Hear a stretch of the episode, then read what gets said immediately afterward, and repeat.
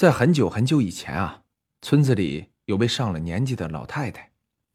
有一天，她去买菜的时候，她在马路边看到了一只流浪猫，她非常喜爱这只可爱的小猫，就收养了它。从那以后，每天买菜串门，无论去哪里，她都会带着它。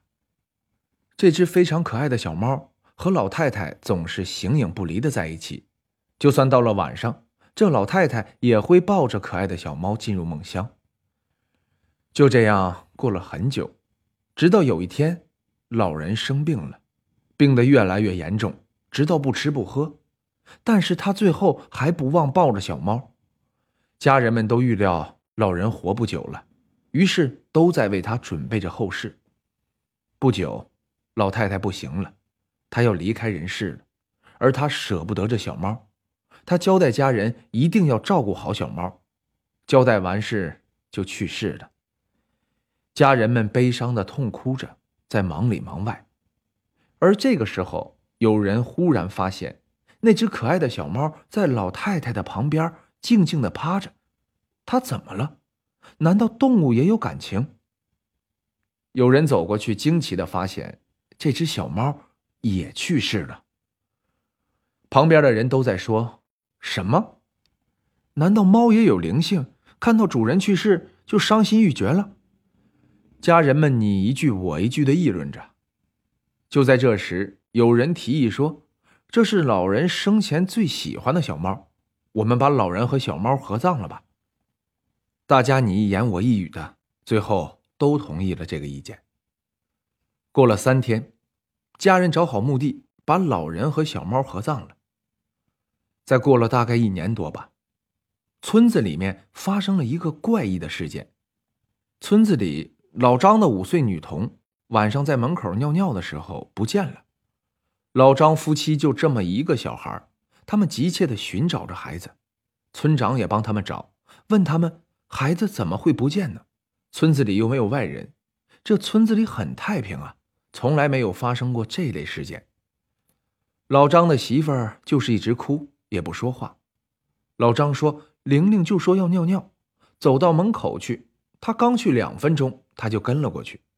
可是当他走到门口，连个人影都没有看到。大家都很好奇，在两分钟的时间里，孩子怎么会走丢呢？可是两天过去了，丝毫音讯全无。而就在这时，村民老李也来到村长家，说自己的孩子丢了。”村长大惊失色：“怎么又有孩子丢了？我们村这里不会是有狼吧？可是也不会啊，这里从来没有过那种可怕的动物。你家孩子又是怎么丢的呢？”老李慌张地说：“这孩子不听话，都黑天了还要买东西吃，就拿钱自己去小店里买东西。我家离小店呢就几步远，隔壁就是。”这么近的距离，孩子照理说不会迷路啊。又过了几天，村子里面接二连三的丢了好几个孩子，这些孩子都有一个特征，就是都不到十岁。最近村民们都不敢黑天让孩子出去了，人们也天天在寻找那些丢失的孩子们。又过了几天，老张在夜晚出去找孩子的时候，发现了一个陌生人。这个陌生人好像是位老人，老张上前去问：“你是谁？你是我们村子里的人吗？我怎么没见过你呢？”那个陌生的老人背着脸说：“ 我是不是这村子的人？你不知道吗？我去世的时候，你就在我家呀。难道我死了就不是这村的人了吗？” 老张被吓得半死啊！说道：“你你你你是？”老人回过头说：“对呀，就是我。”他这一回头，老张彻底站不住了，浑身颤抖的看着这个人。